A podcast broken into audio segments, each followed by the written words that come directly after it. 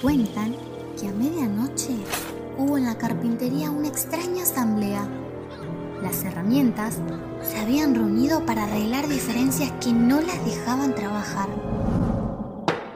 El martillo pretendió ejercer la presidencia de la reunión, pero enseguida la asamblea le notificó que tenía que renunciar.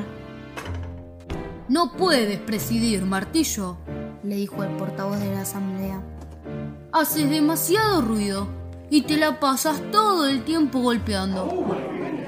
El martillo aceptó su culpa, pero propuso, si yo no presido, pido que también sea expulsado el tornillo, porque siempre hay que darle muchas y muchas y muchas vueltas para que sirva de algo.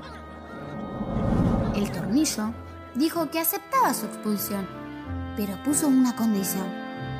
Si yo me voy, expulsen también a la lija, porque es muy áspera en su trato y siempre tiene fricciones con los demás. La lija dijo que no se iría a no ser que fuera expulsado el metro.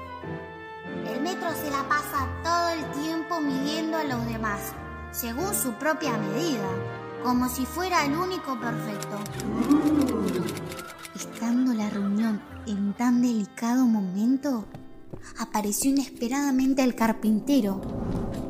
Se puso su delantal e inició su trabajo. Usó el metro para medir, el martillo para poner unos clavos, usó también el tornillo y la lija para limar un poco.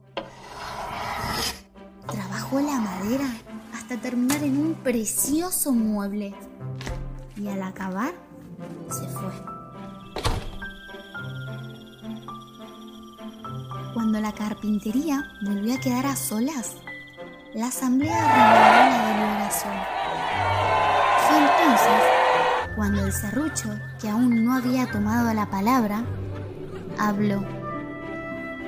Señores y señoras, ha quedado demostrado que tenemos defectos, pero el carpintero trabaja con nuestras cualidades. Son ellas las que nos hacen valiosos. Así que propongo que no nos centremos tanto en nuestros puntos débiles y que nos concentremos en la utilidad de nuestros puntos fuertes.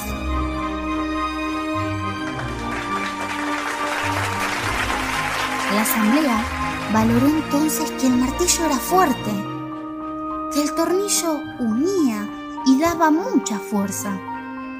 La lija era especial para afinar y limar asperezas.